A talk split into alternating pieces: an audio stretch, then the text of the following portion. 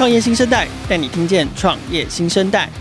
无论是新发掘的创业之星、新创意见领袖的热门话题、投资风向、国际趋势以及创业生态圈的最新动态，收听创业小聚 Podcast，和新创在空中小聚。现代人啊，其实越来越重视我们的牙齿的健康，还有口腔的健康哦。最简单的，我们就常常看到有牙齿的美白啦，然后有牙齿的整不整齐啦。当然，当然，然后更重要的是说，我们也希望有一个健康的口腔、健康的好牙，可以不管是真的假的，就是从年轻的时候可以陪我们用到老，然后让我们的生活不会产生任何的不舒服或者是不方便。所以呢，我们今天要来聊聊。口腔医疗跟牙科这件事情，我们邀请到的是艾瑞慈口腔医疗集团的执行长曹世贤 Thomas，要来跟我们聊聊数位牙科跟智慧口腔医疗。Hello，Thomas。Hello，大家好，我是艾瑞斯口腔集团的 CEO，我叫 Thomas。哎，你们集团不叫做？牙医哦，叫做艾瑞茨口腔医疗集团。那你看，我真的是讲话不清楚，是不是应该要去看一下？可不可以给我们先简短介绍一下集团的服务？然后你们的服务范围涵盖了哪一些？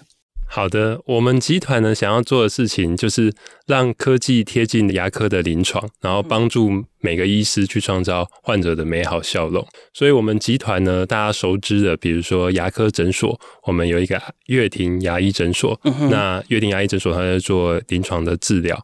那这些临床治疗呢，它把一些临床上最新最好的治疗带到呃患者身上。那牙科医师呢，如果看到这些治疗的这些新的方式跟技术，可以透过我们呢来教育中心来学习到这些啊新的技术。嗯。那当他真的实际要 hands on 的时候，我们也会转换成啊陪伴他一起制作牙齿的这个专业的 lab，然后去帮助他去制作牙齿。嗯。那牙材的厂商呢，也可以透过我们的教育平台呢，去分享更多这个临床的技术跟新的产品给到牙科医师。嗯哼，所以你们有治疗、有教育，然后也研发制作牙齿，听起来好特别哦。就是有有有研发，那当然也有就是呃，算是牙材的应用跟推广这样的一个功能。对，没错，因为我们其实花了很多时间在研发这一块，所以我们公司其实有蛮多的发明专利，那都是我们自己透过临床的这些方式跟技术，把治疗标准化的一些结果。哦，所以那个应用我们比较重的是既有的。牙材，国外好的这种牙材，但是还是要有好的技术才能够把它用到淋漓尽致。那你们获得专利的方式，跟你们致力于在投入跟研发的部分，都是在技术这一端，就是医术那一端这样子。嗯，没错，就是我们有帮助牙科医师去把治疗做好，因为其实。患者他的需求没有变，患者他就是想要有一颗漂亮的牙齿，这就很简单呐、啊。对对，对，好的笑容，对，好的笑容，好的咬合，能把东西好好的吃进去。是，可是患者不要的是什么？患者不要的是我做一个治疗要个一个月、两个月、三个月、半年、一年，还有他想要还有怕痛，对，还有怕痛，那我们怕酸，还有怕酸，还有很多心理上的恐惧。那我们怎么样把这些治疗？很好的用一些科技的方式结合临床的技术，然后变成是一个很好的辅助的工具，帮助临床医师去给患者带回这些美好的笑容，这就是我们核心的关键。好，我不知道听众朋友听到这边会不会已经开始觉得 tricky 生生，然后就会开始想到去看牙医的时候啊，那个。冲牙机啊，然后或者是那个磨的那个声音。Anyway，我们今天采访 Thomas，他的公司艾瑞斯医疗集团，其实就是希望大家在这个治疗的过程中，可以越来越不用受到那个恐惧或者是感受上面的折磨嘛。那没错。对，那在我们了解团队的服务之前，是不是可以先先请 Thomas 简单的介绍一下自己的背景，然后还有集团的成员的组成？哦，好啊，没有问题。嗯，其实我的背景很有趣哦，我的背景其实是 computer science。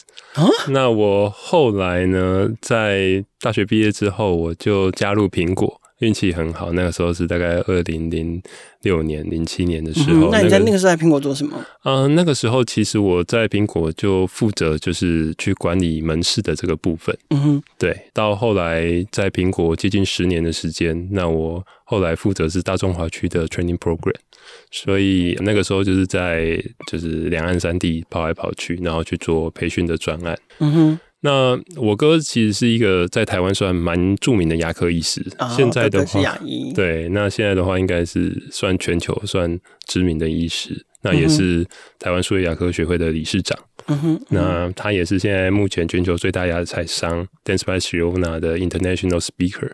嗯，他那个时候还不是这些头衔，他那个时候就是一 个，那个是什么时候？其实是后来我在二零一六年的时候，我哥他在临床数位的这一块，他投入了很多，做了很多不同的治疗，然后他开始发现，其实台湾的医师完全没有输国外的，嗯哼，所以他那时候希望成立一个，就是我们叫做 s e r a Asia，就是亚洲。最顶级的一个数位牙科教育训练的机构。那个时候他知道我在 Apple 也是在做 training 的，所以他就说：“那你要不要从苹果回来帮我？”我就说：“OK，好啊，那我们就一起走这一段路。”所以。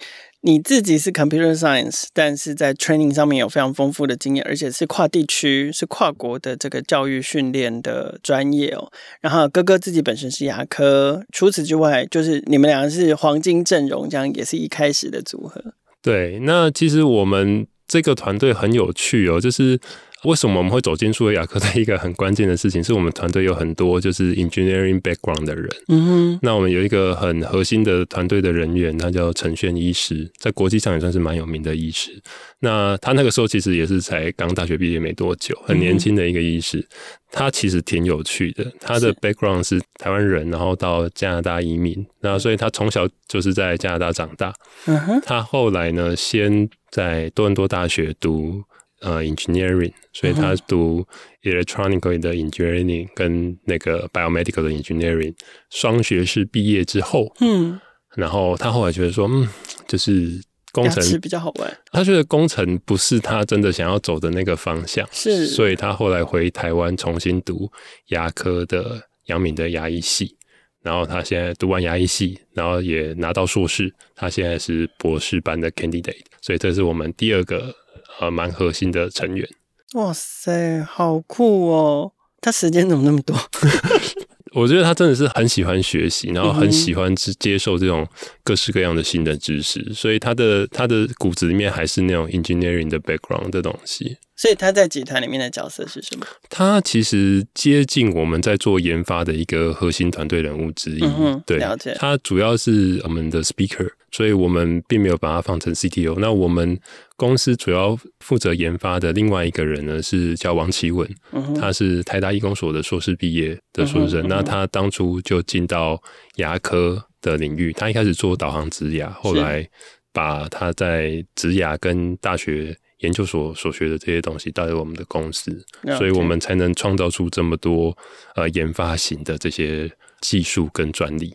哇！可是这样初步听到这里，就会发现说，艾瑞慈医疗集团是一个呃非常重视研发跟技术传承的医疗机构。对，就是说，嗯、你们除了重视临床现场，然后除了重视这个治疗你们的病人之外，其实背后的那个核心技术的研发。跟经验的传承、技术的传承，对你们来说也是非常重要的事情。怎么做到这件事情，我们待会可以聊哦。刚刚汤姆斯聊到说，二零一六年哥哥邀请你加入集团，然后开始来做这个教育平台。那那呃，在这之前呢，是他是先从一个诊所开始吗？还是整个第一天就涨到现在这样这个这个规模嘛？你们的发展历程可不可以跟我们分享一下？好啊，其实这个也挺有趣的哦。嗯、呃，我哥他在二零一三年的时候，自己从一个连锁牙医集团里面独立出来开牙医诊所。嗯哼，他的诊所那时候在士林。其实台湾的牙科诊所，大家可能都会觉得很多，可是大家应该没有感觉多多，对不对？我跟大家分享一个资讯。嗯，台湾的牙科诊所的数量大概是六千八百多间。那最近在二零一一年的时候，大家应该有参加一个活动，就是 Seven 在庆祝他们第六千店、六千间店的活动。这个类比不错，意思就是台湾的牙医诊所竟然比 Seven Eleven 便利商店还多，这样。对，而且多八百多件，所以它的数量是非常多的。所以当初我哥他自己出来独立创业，开自己的牙科诊所的时候，他那个时候也没有太多的钱，所以决定卖咖啡，这样。跟便利商店一样，对，什么都卖，什么都卖啊。对，可是当初他就发现这个问题，就是大家都是什么都卖，可是他一个年轻的医师，他出来之后，他要如何突围？这是也是一个很有趣的话题，因为他当初开诊所的时候，我们在方圆五百公尺里面有十一间牙科诊所。好红的红海哦！是啊，牙科在台北市就是这么红的红海。然后呢，它是唯一一间开业低于十年、唯一一间没有一楼店面的牙科诊所。哦，现在它不在一楼，它在不在一楼，它在二楼。哇，真的是好多大呢！就是其他竞争者都是在地老字号，然后。这个新人还敢不开在一楼？没错，他就是很有 guts，我不能这么说。那他后来决定了哪怎么样的突围策略？他其实决定的突围策略其实就是从数位出发。嗯嗯。所以那个时候我们在很早的时候在牙科里面，我们就导入了很多呃临床的一些系统。那这些系统就帮助我们去让患者获得一些很好的治疗的体验。嗯哼。包含就是患者他来到诊所的时候，他的那种感受性的问题。那再来是患者在临床治疗的时候，他真正要的是什么？我们花很多时间去思考，就是说什么是未来的牙科？患者到底来了牙科诊所，他想要获得什么样的治疗？这是我们很核心关键的一件事情。所以刚刚我们就在讨论一件事情，就是说，哎，一个诊所。它为什么我们能够看到未来的一些趋势跟方向？因为我们一直在看的是未来的牙科长什么样子。嗯哼，我想延续这个话题哦，就是说，事实上现在，我想近几年我们在谈包含了医疗产业的数位转型，或者是大家对于智慧医疗这几个。词或者是相关的知识，也许都略有所闻，或者是可以朗朗上口。可是坦白讲，在牙科这个领域，我们比较陌生一点。好，我们现在可能会探讨什么什么诊所啊，应该要怎么样结合 MarTech，然后怎么怎么样做好医病关系，blah blah blah，卫教咨询，好多好多好多。可是对于你们所在的这个专科，牙科也好，口腔医疗也好，可不可以再深入跟我们分享一下？就是说，数位化跟智慧化对于这个领域它的发展有什么样的重要性？尤其以你们的经验来说，就是刚刚前面有讲到，你们除了重视照顾好给病人的服务跟治疗之外，对于这个临床经验的累积、技术的研发，然后技术的传承，其实你们也非常重视。那从这一整个你们的涵盖的范围来看，数位化跟智慧化到底对你们的重要性是什么？我觉得其实患者他们来到诊所，他要的东西就是我们刚刚最早提的，我今天就是要有一颗好的牙齿、好的笑容，能够好好吃饭。在这样的前提条件之下，这些需求从来没有变过。就好像我们现在的人用手机，以前的人用电话，最早的时候用飞鸽传书之类的方式，那。这些科技的演进的目的，都是在达成一样的东西，叫做效率跟传递。传递。对。那我们这边就很 focus 在这件事情，就是说，患者一样要做一颗牙齿，你能不能让他用最短的时间把它做好？嗯哼。他不要痛那么多次，他不要来那么多次，他不要受这么多的苦。所以我们就很核心在做这件事情。第二个事情是一个患者为什么要去找好的医生？好的医生跟不好的医生，它的差别在哪里？我们就去很认真的去看这些事情，而科技就帮我们做到这些事。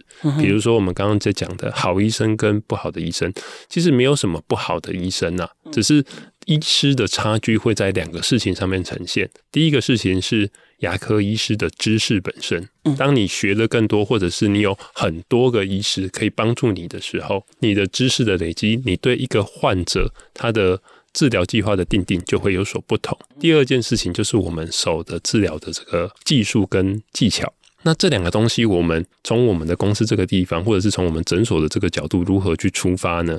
第一件事情。我们想要解决的事情，就是有一个很有经验的医师跟一个很没有经验的医师，同时有一个患者走到他们面前的时候，对，我们可以怎么做？那现在这件事情呢，在以前。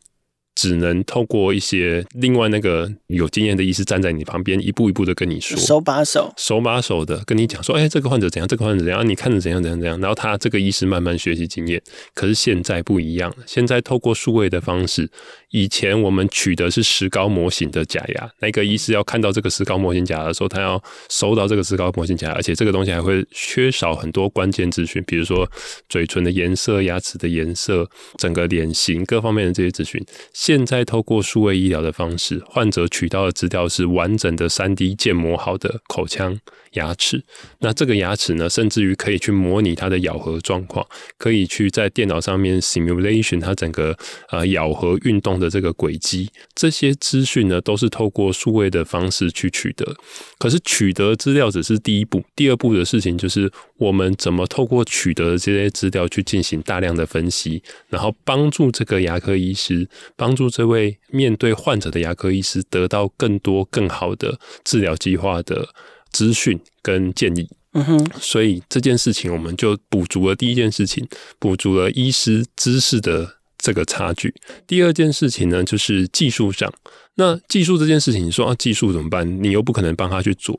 那我们能做的事情是什么呢？我们能做的事情是呢，帮助这个医师去制定治疗计划之后，把这个治疗计划用我们所谓的手术导引板。英文叫做 surgical guide 的方式，嗯，让他可以去 follow 这些 procedure 去做到这件事情。对，其实很简单。你今天用一个粘土，你要做出一个城堡，其实困难度很高。可是你如果用一个乐高的积木堆出一个城堡，然后你给他一个说明书，其实不难。嗯。那我们在做的事情呢，就是把临床治疗这件事情尽量。透过手术导引板的方式，或者是一些 simulation 的方式，当医师可以啊、呃，虽然你不在他旁边手把手教他，可是实际上他已经拿到了那个说明书，然后以及他也拿到了这个标准化治疗的一个流程。那透过这样子的方式呢，就可以达到我们治疗效率的提升，帮助牙科医师去带给患者美好的笑容这件事情，就像武功秘籍一样，然后通通都把招式都写好给你了。你只要照着武功秘籍练，就是总有一天可以成为大师这样。没错，没错，而且他还需要一个就是导正知识的一个器具。那你就带着这个导正知识器具，你去打的时候，你每次的动作就会很类似。是，那就把这样子的，而且它这是针对每个患者去定治疗计划的，所以它的每一个患者的手术导引板都不太一样。嗯，我们刚刚在谈的其实是数位化跟智慧化，然后甚至它里面还包含了非常具有。教育性的一些重要的技巧，然后它能够对于牙科或者是口腔医疗有什么样重要的转变哦？可是它终究是医疗业，它终究是一个医疗行为，你他们是依旧身处医疗产业。可是很特别的是，我想回来聊你你自己的背景，就是说很特别的是，其实你刚刚自己也介绍嘛，你自己的背景是 computer science，然后。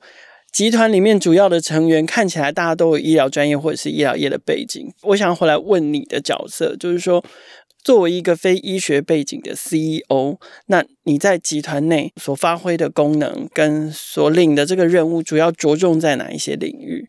这个问题真的是非常非常的切中要点哦，因为之前有人说，就是你如果在管理牙科医师、管理医师的时候，一个医师就会有一个意见。我说，嗯，你搞错了，一个医师绝对不会只有一个意见，他们会有很多很多很多的。意见跟建议，对，那这样你会不会有管理跟沟通上面的落差？嗯，其实我觉得这是我跟我哥两人合作的一个关键哦。嗯，就其实大部分的时候，我让他去沟通医师那一端的一些情况，那我在做的事情呢，反而就是走回到我们最终的目的跟为什么我们要做这件事情。简单说，其实医师他们并没有那么难沟通。至少我们集团的医师其实真的很好沟通，他们也都很理解一些情况跟状况。当他们有一个共同的愿景之后，那我们要去创造一些事情。比如说，我们当初遇到的一个情况，就是在 COVID-19 以前，我们因为治疗的优先跟领先，所以我们很常被受邀到世界各地去演讲。那对医师来说，其实他们要做的事情就是我帮他们 arrange 好了这个舞台。你们去发挥，所以我跟世界各地的这些厂商去约好了这些演讲的活动啊，这些东西，那他们就开开心心的去了。那去到那边，他们就是发挥他们的所长所能。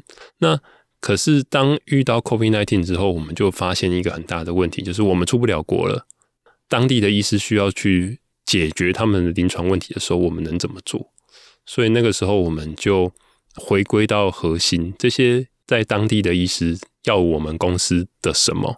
所以到最后我们就是提到了刚刚的这种把治疗跟技术标准化的这个流程。嗯，那这件事情关键是医师要认同啊，我为什么要帮别人做治疗计划？我为什么要给他这些建议？他会不会把他偷走？所以我们就需要跟医师去聊这些具体的做法。可是当我们去跟他沟通到，就是说我们的目标是要去帮助这些医师去把治疗做得更好。他们也认同这件事情。接下来重点就是、嗯、啊，我们怎么去把治疗做好？那这时候我哥的角色就出现，就是哎、欸，我觉得我们可以用这些、这些、这些方式。那我们就把这个流程变成是标准的。嗯、那医师他们也就认同，就是说哦，我就我的专业能力上面，我做我能做的事情，剩下的事情公司会协助我们一起把这些事情做好。那他到时候这些东西也都有他的舞台。所以这个部分是我比较在角色方面扮演的地方。那另外就是比较偏公司营运面的啦、财务面的啦，哦，或者是管理面的这些东西。那这个东西就是医师们他们比较不会碰。那我花很多时间去学习。哥哥也不管这块，他管临床的治疗的结果。那这个患者来了多少啦？哦，那治疗的情况是怎么样啦？有没有很多客诉的问题啦？那诊所的流程上啊、嗯、operation 上啊，是不是能够更优化，让患者他在诊间等待的时间缩短啊？然后让患者他能够有更好的体验。那我关心的事情只是在我们如何把这样子的技术、这样子的管理能量、这样子的事情发挥到更大的极致。嗯，所以听起来这个是。你也想要加入 AMA 台北亚兰计划学习的原因，因为我跟 Thomas 认识，其实应该说更深入认识，就是因为 AMA 台北摇篮计划的关系。那 Thomas 是摇篮计划第十期的创业家，那聊聊吧，跟大家分享一下你当初为什么会想要申请加入摇篮计划。我当初申请摇篮计划 AMA 哈，真的是蛮有趣的，因为。我人生中有两个非常敬重的导师，嗯哼，一位是大连大的副董事长曾国东曾董事长，嗯，曾国东老师，对，曾老师，他是我非常非常尊敬的长者，那非常的厉害。另外一位呢，是我以前在苹果的直属的主管，叫做 Stanley Chen，那现在是 Google 在亚太区的总裁，嗯，那这个两个非常非常顶尖的。创业家，他们都是摇篮计划前几期的导师。我当初就觉得说，这个 AMA 也太厉害了吧？为什么？为什么可以请？可以请到他们？对，为什么可以请到他们当导师？那我这一期的时候，是开花这集啊，结果啊，没钱呢。对对对，我就觉得哇，很厉害。为什么他能吸引这么多优秀的导师进来？那我这一期的导师是我们在医疗界非常顶尖的一位创业家，嗯、就是杨洪仁 Fred，就是盛虹医药的董事长，然后这个民盛医疗的执行长、嗯、院长。那这几位就是非常顶级的导师，真的是你根本在一般的环境上你不可能碰到他们的。那这些人都成为了导师，然后接下来另外一个东西就是，我认识很多很多优秀的团队都在 AMA，基本上你在台湾看到那些顶尖的团队。都在 AMA 里面，所以我就觉得这个地方未免也太神奇了。为什么？为什么所有厉害的人都在里面？所以我就觉得我非得加入不可。也是想要有朝一日，希望可以成为你心目中觉得很厉害的人，然后所以就希望加入了 AMA 摇篮计划。没错，没错。我最终的核心目标是有一天我也可以成为摇篮计划的导师。OK，对，OK。好，在这边要帮摇篮计划稍微打一下广告，就是。AMA 台北摇篮计划是协助成长期创业家的一个公益学习平台。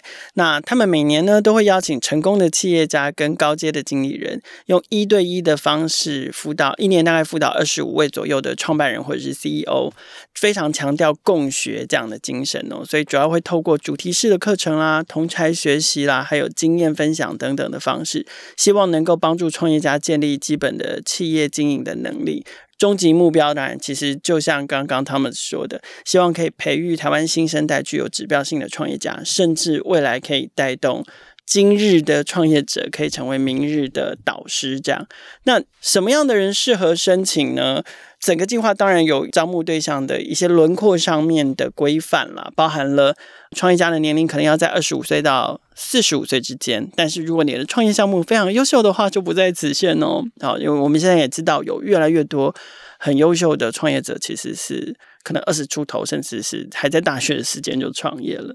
然后另外呢，申请的人必须要是这个公司的创办人或者是共同创办人，然后同时参与公司营运要两年以上的时间。希望你具有创业热忱、发展潜力，还有领导特质。然后当然更重要的是，希望你的公司必须要进入成长期。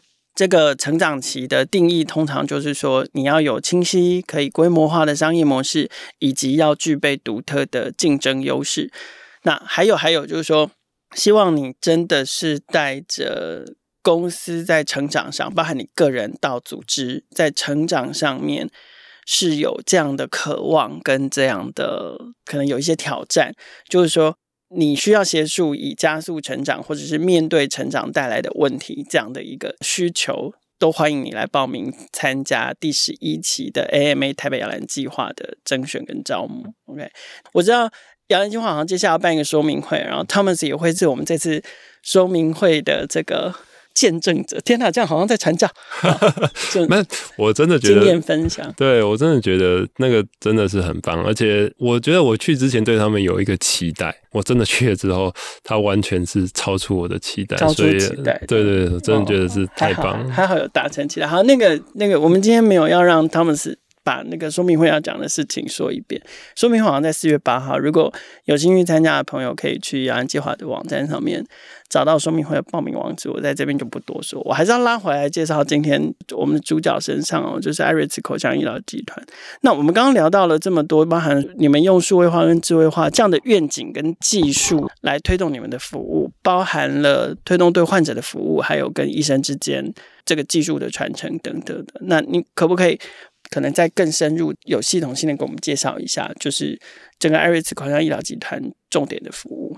好啊，没有问题。嗯、其实就如同刚刚所说的，就是我们对一般的民众来说，最常接触到我们的，可能就是我们的牙科诊所。那乐庭牙科诊所呢，我们导入了非常多的智慧医疗的服务。那这些智慧医疗的服务的，它的关键就是帮助你来看诊的时间缩短。我其实当初很有趣哦，我当初在苹果的时候，我要加入我们的诊所。我哥叫我回来的时候，我就问了一些我们同事，然后我就说：“哎，什么样的情况你会想要去一个牙科诊所？”嗯哼。然后大家的回答就是不会或者什么哦，我痛啊，我怎样啊？然后这时候或者是要洗牙的时候啊，乖一点的。那大部分人都说痛的时候再去看。可是我。最终问到一个我觉得最真正的答案，他说：“汤老师，你在讲的是牙科诊所。如果可以，我这辈子都不想去；如果非去不可，那可不可以不要去这么多次？”嗯嗯，我觉得这个是真正最核心、最核心的答案。所以我们一直致力于就是把临床治疗的这些流程、时间。尽量的缩短，让患者在缩短治疗的情况下，他不觉得医师是在胡乱的看诊。他不觉得就是你是敷衍他，嗯、他觉得你是时时刻刻都在 take care 他。他觉得你就是要回来多吃一点，你就可以多申请几次健保啊。对，没错。对，但是我我们诊所的话不太会做这种事情。我们的关键点反而是让你在最短的时间把你的治疗完成。嗯哼。所以像我们导入了很多流程的东西在智慧医疗里面，比如说你进来我们诊所的时候，我们诊所有一个 GPS 的的服务钮。发送给你，所以你在我们的诊所的任何一个区域，你等待的时间多久，或者是你待在什么样的地方，我们的 GPS 跟我们的 eCard 都会有资讯告诉我们的现场的工作人员，所以他就会知道说啊，你今天到哪一个楼层去做什么样的治疗，你看了哪一个医师，这些资讯我们都会放在我们的 eCard 里面。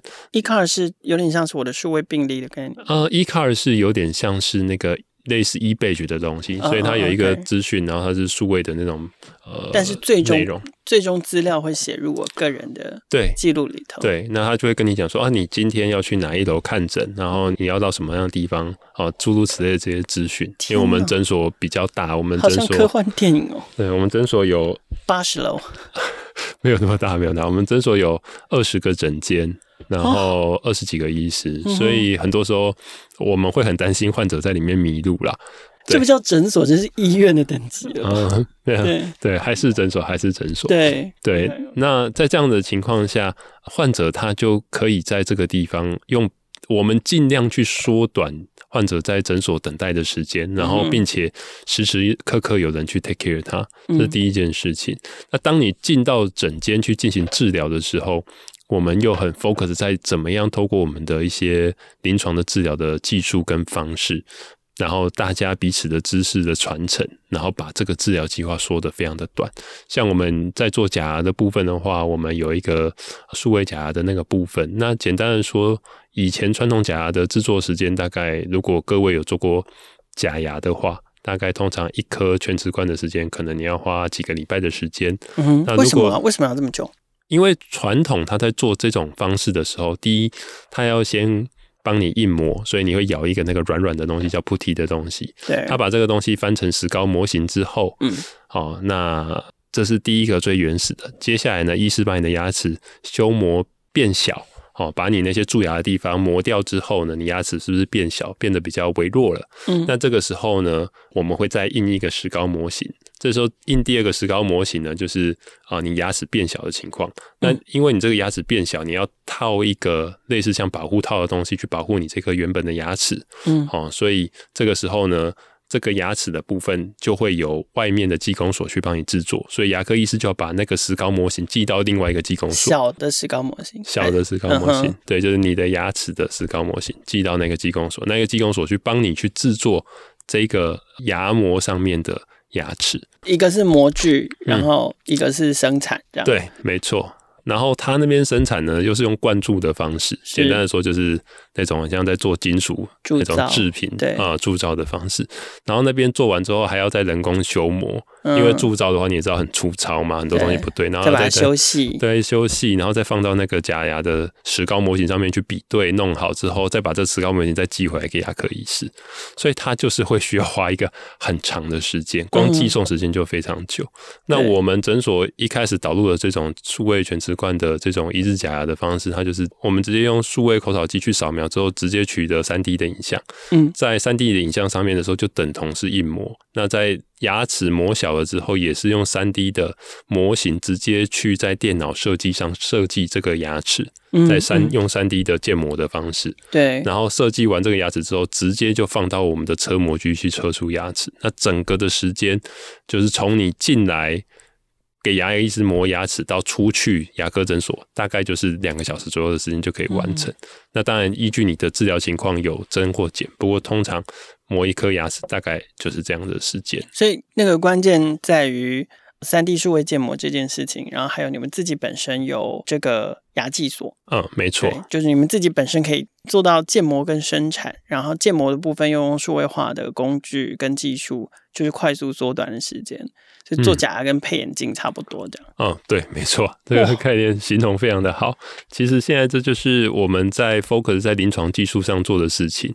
那这样子的技术，我们把它应用在各个不同的临床领域上面，包含矫正、植牙、全口重建这些治疗，我们都用类似的方式去做到。目标就是要把所有的治疗的时间都大幅大幅的缩短。嗯。嗯，那所以这个是我想，一般如果是真的祝福大家都不要牙痛，但是真的如果非得去看牙医的时候，你在乐庭口腔医疗诊所里面，你会接收到的服务会是这样。是的，没错。嗯嗯、而且这些治疗，我们不因为时间缩短而把金额提高，所以其实对患者来说，就是一样的金额，更好、更快的服务，嗯，然后更好、更快的治疗结果。嗯、那这就是我们提供给。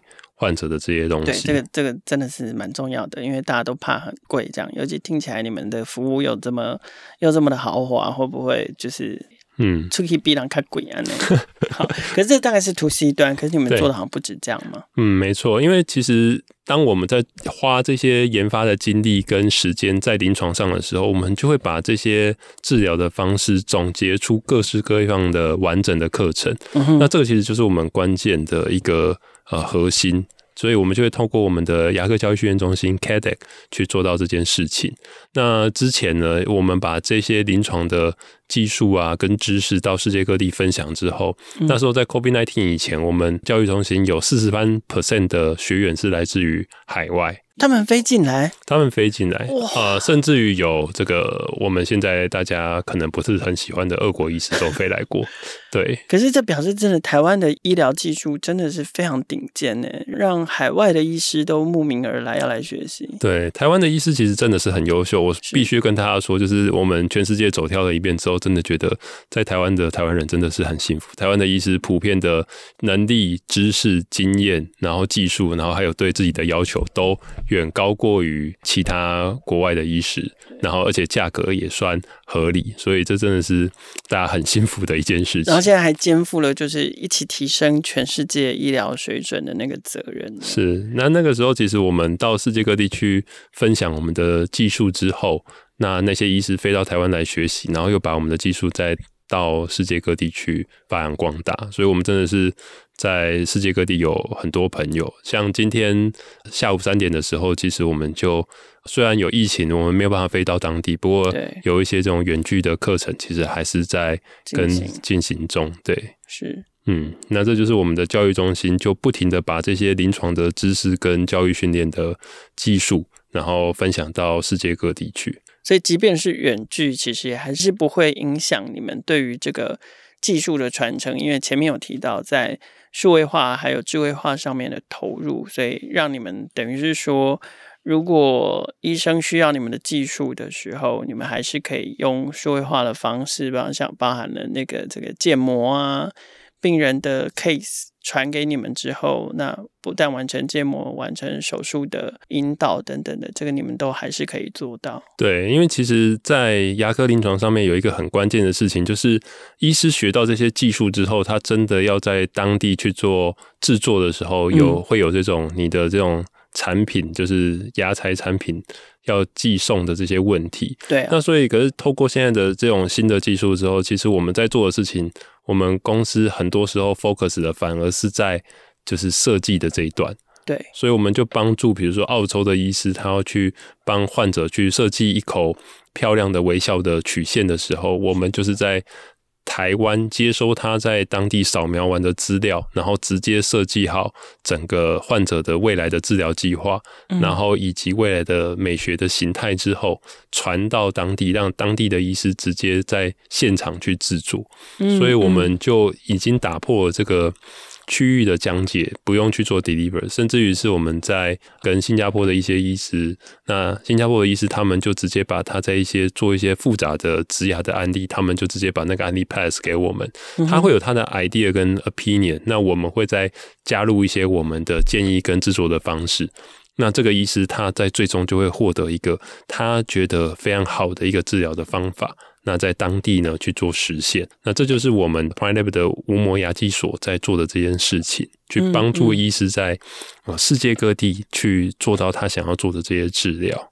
所以就是说，连在这个制作这一端，你们也会对接技术给他们。对，没错，就是因为我们其实做好的这个档案，其实就是一个 CAD 档，就是它已经是一个设计档，它已经是 STL 的档案。简单来说，你把档案丢给他之后，他在当地用他当地的三 D 列印的设备或者是 CNC 的机器，他就可以把这个治疗呢，真的把它做出来。所以我们在看未来的牙科，其实就在做这件事情，就是治疗它可以无远弗届，然后可以让你在远在世界各地，然后你可以获得更顶尖的这个医疗的服务。这个是我们一直在努力做的事情。哇！可是这样听起来，整个集团的发展的方向跟路径，刚刚 Thomas 有提到嘛，就是说这是你主要的工作，你在找到对的航道。然后找到对的目标，然后描绘出理想的愿景，并且朝向这个愿景前进。听起来发展的都还不错。好，我我要回来问跟亚联计划有关问题。那当然这也是最后一个题目了，就是说，那在现在的这个航道跟现在的这个愿景之下，你觉得加入亚联计划对于你在不管是修正航道或者是打造愿景上面有什么样不一样的启发，或者是收获，或者是价值吗？或者是对你个人的成长都可以。我觉得加入计划哦，就像我刚刚前面所说的，我觉得这是一个很很 amazing 的旅程，因为 AMA 它很难能可贵的地方，就是我们真的是找到了一群，就是来自不同的领域。然后大家都非常的有理想、有抱负，然后承诺为这个世界带来很多改变的创业家。然后大家齐聚在一起，而且这些齐聚在一起的人，我们每一个人对彼此都是有百分之百的信任。所以很多时候我们在讨论的那些话题，都是真的可以说是用灵魂拷问。到最后拷问的就是我们怎么样帮助你的公司变得更好，帮助你在做的事情变得更好。那这个时候，其实原本我觉得创业很孤独，就是虽然我跟我哥是在对啊，你还有哥哥、呃、各自分工，可是说实在，我在看的这些东西，跟他在看的东西，我们各有各的难题。他跟医师讨论那些东西，我帮不上他；我在做的这些事情，他有的时候没有办法跟我沟通的这么仔细。嗯哼，所以那个时候加入摇篮计划之后。我真的觉得，就是我们遇到的很多困难，真的是在实际你在管理你的公司的时候，你从公司从只有几个人、十几个人，少三十几个人。呃，五十几个人、一百个人的时候，每一个阶段你会遇到的挑战跟困难是什么？那你怎么去做改变？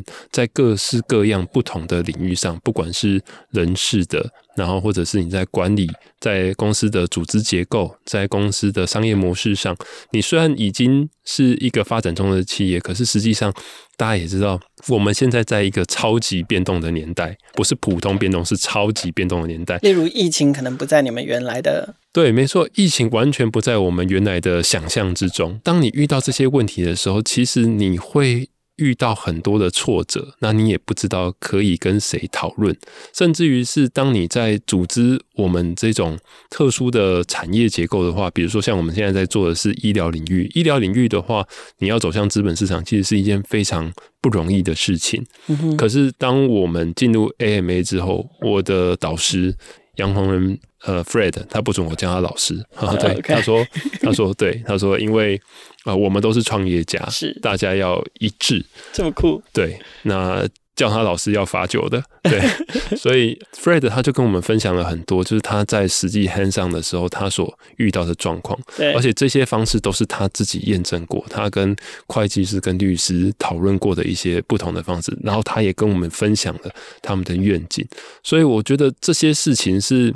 你没有进入 AMA，你不可能做到。然后你身边的同学都是一些超级厉害的人，嗯，比如说像最近一个很著名的大神，就是在台湾融资拿到很多钱的 Amazing Talker 的、uh, 的 Abner，对，那 Abner 就是我同学。我还记得我第一次遇到他的时候，那个时候我们刚好是疫情结束大概七八月的时候，第一次解封，然后我们第一次面对面。然后那时候问他说：“啊，你疫情的话有没有遇到什么样的影响？”说：“哦，影响很大。”对，业绩翻倍了。我说，对，身为一个 流量翻倍，主机撑不住。对，那我们就比较辛苦一点，这样。可是，在那个环境里面，其实就认识了很多也很优秀的医疗的团队。嗯，然后我的学长，那大家都在这个团队里面。你在沟通很多事情的时候，你会发现。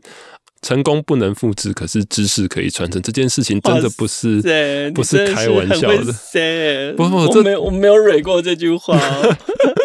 哇，你说这真的是不是开玩笑的？然后进入 AMA 之后，他们上的课程，那个课程他要花你的准备时间，真的是远超乎你的想象。对，而老师他在回答你的问题的时候。他是真的在回答你问题，嗯，我们都觉得有些老师是，我都觉得说哇，上了这堂课不知道省了好几万、好几十万的那种顾问费的感觉，就是他真的针对你的状况、你的问题，然后去分析你的情况，然后给予你建议，然后同时在你旁边有一群一样优秀的创业者，然后他们来自不同的领域，他们在看事情的方式啊，完全不一样。就是真的觉得就是非常的神奇的一个地方，然后。我觉得像像我们每次在群组里面就觉得会被无限碾压，就是反正就是可能蔡英文颁了一个什么奖，然后哪个同学又上去了，那因为政府又颁一个什么奖，哪个同学又上去了，大家都在天天领奖，大家天天在上报，一个同学上什么富比士的 报道，压力很压力超级大，都要追别人车尾灯，对，都要觉得车尾灯。然后当大家在讨论一些很关键的事情，就是那个公司可能就是营收已经大家都好几亿了，然后。讲到最后就是对我不够厉害，我没有让对我不够努力，我没有让公司更成功，我这都是我的问题，你知道？就是到最后，就是你的眼界、你的视野、你的一切都变得更开放。然后你会看到完全不一样的创业的世界跟同行的伙伴，然后到最后你就会觉得说，哇，举一个例子好了，我我们 AMA 的我们实习的团队，我们每个月都会开班会，对，班会嘛，就是你知道班会这种东西，你理论上就是翘着腿，然后喝个啤酒什么的，然后吃喝玩乐，对对，然后听可能你就随便听诶，不好意思哦，我们的班会每一次我都要写笔记的，是。我都要花时间认真听写笔记。这是你自发性的还是规定的？呃，没有没有，自发性的，因为那个内容震撼到你，真的是震撼到，把它写下来。对，那就是因为每个不同的团队，他们都做了很多很厉害的事情，他们能够成长到今天，然后被 AMA 认同，加入这些团队，都不是随随便便的人，他们都有很强的 know how，跟他们能够成长到今天的原因，甚至于像我们有一个同学，他是做。电商领域的然后，他是自选家。那感觉好像电商领域，啊，不就电商吗？那就他好像也是投了两次才上。对啊，对他还有说。可是后来我认识他了之后，然后电商可能就为什么是新创？可是当我真的认识他之后，我真的是被他的管理能力吓傻。那因为他自己原本在红海，然后富士康那边，然后后来又跳到其他的这种到中国去，然后。就是真的，他在 operation 那一块非常非常的优秀，然后他自己在自己团队 training 的那一块也非常的厉害，所以他的团队几乎都是二十几岁，就是不到三十岁的年轻人。可是那些年轻人做的事情就是非常的非常的优秀。那我是觉得，那他在管理能力的这件事情，就远超乎我所知道的很多大企业，台湾的一些大企业，就是他其实真的没有投入那么多。的心力在培训人，他们就不一样，他们真的花了很多心力在培训他的同事、员工、伙伴，然后你完全可以从一个连 email 都不会写的人进到他们公司，变成一个很厉害的企划大师。所以，我我真的超级佩服，看过他们那个，我觉得哇，真的是太神奇了。我所以我觉得进 AMA 之后就是大开眼界，然后各式各样的学习，对，各式各样的学习。他每个人像 Abner，他不是。单纯的像他说的，就是站在风口上的猪，不是的，完全不是。他做很多很厉害的事情，然后很多的分析，很多的知识，很多的淬炼，然后很多的改变，然后才创造出今天的他。所以每一个团队的人都。非常的值得我去学习，然后去了解，所以到后来我们就是大家彼此去踩点，然后去看每个团队他们在做的事情，我真的觉得很神奇啦，真的很神奇。我觉得加入 AMA 真的是。我真的觉得是非常非常非常的值得，重点是还不用钱，那是不可思议。我真的觉得是 太不可思议，对，竟然还是一个公益计划。对啊、天哪，我终于知道为什么那个杨澜计划执委会要选你当说明会的代表了。就是 Thomas 一边在讲的时候，我真的是看到他眼睛都在发光，你知道吗？而且他才加入一年的时间，感觉已经遭受到无比的冲击，可能是因为真的。被碾压太多次，然后看了太多个车尾灯，那、哦、真的真的真的觉得自己还有非常非常多值得学习跟极其直追的地方。哦、没有错，真的是很多很厉害的，而且真的是我们这种传统医疗的，跟就是那些真的做软体业的，然后那些人，或者是我们有一些蛮厉害的，像 CryptoGo 的团队也在我们的 MMA 里面。那 Corden 他就跟大家分享了很多我以前从来。不可能去知道的那种 crypto 的事情，嗯，对，对啊。那我后来就觉得，哇，真的是这个世界真的是很快。可是，在 AMA 里面，你就。可以跟得上世界的脚步，是。我也还有你，还有一个很棒的创业伙伴，不要叫他导师，这样还有一个很棒的创业伙伴跟前辈可以学习，那个人叫 Fred。哦，对，没错，没错，对。第十一期的导师阵容啊，其实还是会像刚刚刚刚 Thomas 讲的一样这么精彩哦。那有几个重要的特色，包含了。这个邀请的导师阵容一定都是符合市场发展趋势的。那今年的阵容也包含了 Web3 这个领域，还有绿色能源相关的领域。我想这两个题目应该都是目前在产业发展或者是创业发展上面非常热门的题目。那另外导师之中呢，也有具有国际市场拓展经验，多次在矽谷创业，而且有成功出场经验的导师。那也有非常多的导师呢，是都具有创投的背景。当然呢，这个导师的领域，因为为了要能够涵盖这个来自武林江湖之中十八般武艺的创业者哦，所以导师的领域也包含了软硬体产业啦、生活服务啦、餐饮啦、教育、广告，还有创投等多元产业。最后，最后就是要欢迎是。不管是在做数位科技或者是生活服务的创业公司的创办人，记得来报名第十一期 AAMA 台北摇篮计划的甄选。